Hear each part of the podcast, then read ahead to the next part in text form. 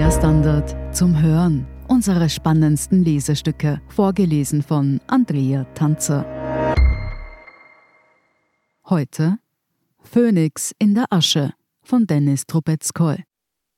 Der 24. Februar 2022, der Tag der russischen Großinvasion, hat die Ukraine gründlich verändert.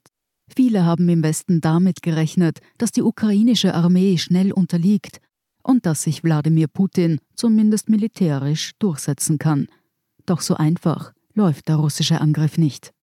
Obwohl die Russen gerade im Süden einige militärische Erfolge erzielen konnten, obwohl in einigen wichtigen Großstädten wie Charkiw oder Mariupol die humanitäre Lage dramatisch ist, ist Russland vom Erreichen seiner Ziele weit entfernt. Zum einen hat sich Moskau offensichtlich militärisch verschätzt. Man hat offenkundig aber auch nicht damit gerechnet, dass die Reaktion der ukrainischen Gesellschaft auf diesen Angriff derart eindeutig ausfallen würde was auf fehlende Ukraine-Expertise im Kreml hindeutet. Denn die ukrainische Gesellschaft hat bereits 2014, eigentlich weniger durch die Maidan-Revolution als aufgrund der russischen Annexion der Krim und des Krieges im Donbass, einen Wandel erlebt. Interne Differenzen in dieser extrem komplizierten Gesellschaft blieben, doch selbst tief im mehrheitlich russischsprachigen Osten des Landes gab es plötzlich nur noch sehr wenige Menschen, die wirklich pro-russisch eingestellt waren. Selbst als viele immer noch die russlandfreundliche Oppositionsplattform wählten, die bei der Parlamentswahl 2019 den zweiten Platz belegte, hatte das überwiegend mit einem Mangel an Alternativen zu tun, weniger mit Putin-Sympathien. Durch die russische Invasion erlebt die Ukraine nun eine Einigkeit, die es nie zuvor gegeben hat. Selbst die eher kleine russlandfreundliche Minderheit hat ihre Meinung komplett verändert.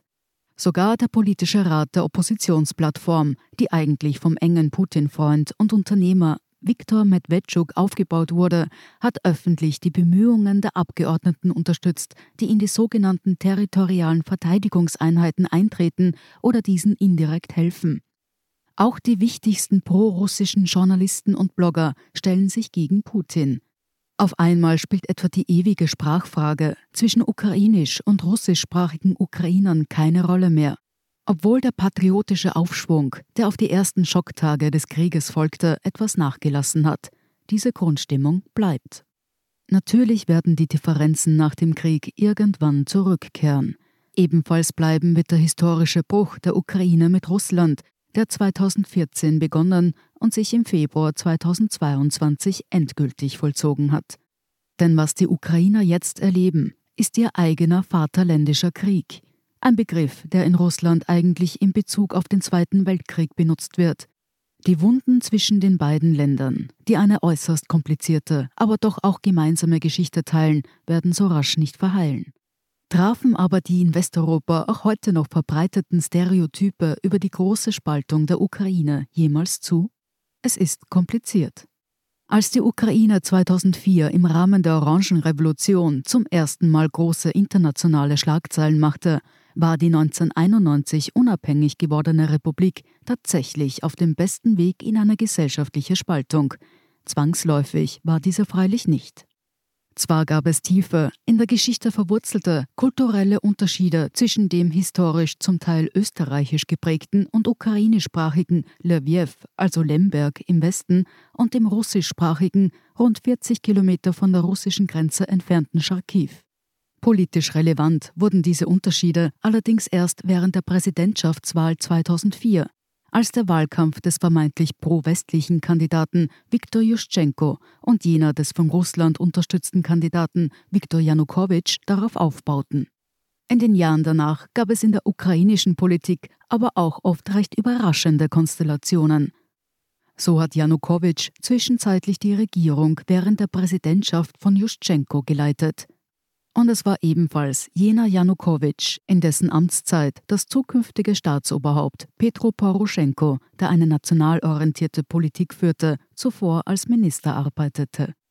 Janukowitsch, der heute von Russland aus den jetzigen Präsidenten Volodymyr Zelensky zur Kapitulation gegenüber Moskau auffordert, hat jahrelang die Unterzeichnung eines Assoziierungsabkommens mit der EU angepeilt und mehrere damit verbundene Reformen eingeleitet.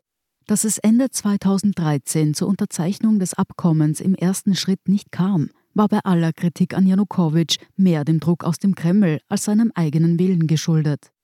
Wie in der Geschichte schon häufig passiert, waren es auch in der Ukraine Großereignisse, die diese Spaltung überwinden konnten.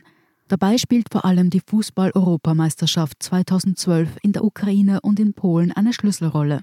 Damals herrschte sowohl in Lviv als auch in Charkiw die gastfreundlichste Stimmung. Die ukrainische Nationalelf schaffte es zwar nicht durch die Gruppenphase, aber als der Nationalheld Andriy Shevchenko im Auftaktspiel gegen Schweden sein Team mit zwei Toren zum Sieg führte, feierte man in Sevastopol auf der Krim genauso wie im westukrainischen Ternopil. Eine ähnliche Stimmung herrschte im November 2013, als die Ukraine in der K.O.-Phase der WM-Qualifikation überraschend souverän Frankreich im Kiewer Olympischen Stadion schlug.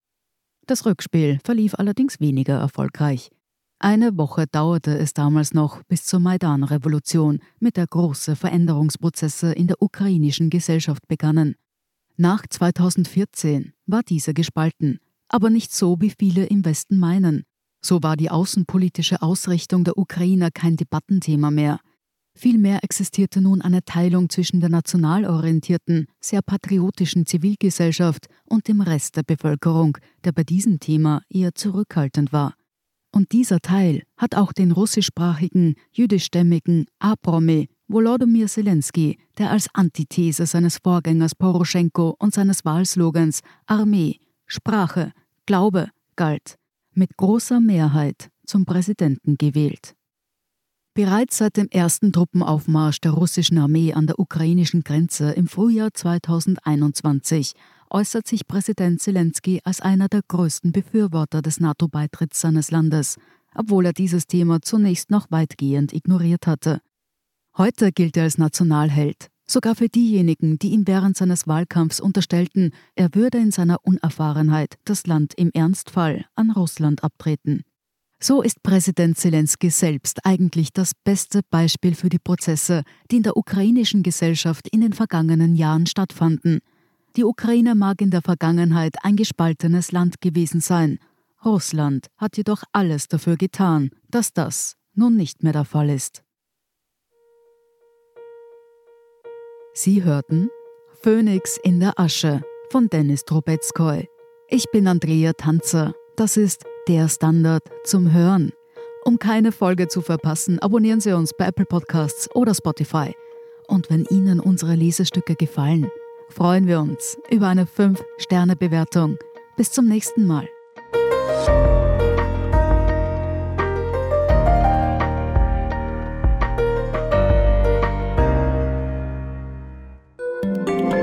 Guten Tag, mein Name ist Oskar Bonner. Ich habe den Standard gegründet, weil es damals keine Zeitung gab, die mit den Menschen auf Augenhöhe kommuniziert hat. Guten Tag, mein Name ist Michael Grill und ich lese den Standard, weil genau das wichtig ist. Fundierte Berichterstattung, die erklärt und nicht belehrt. Der Standard, der Haltung gewidmet.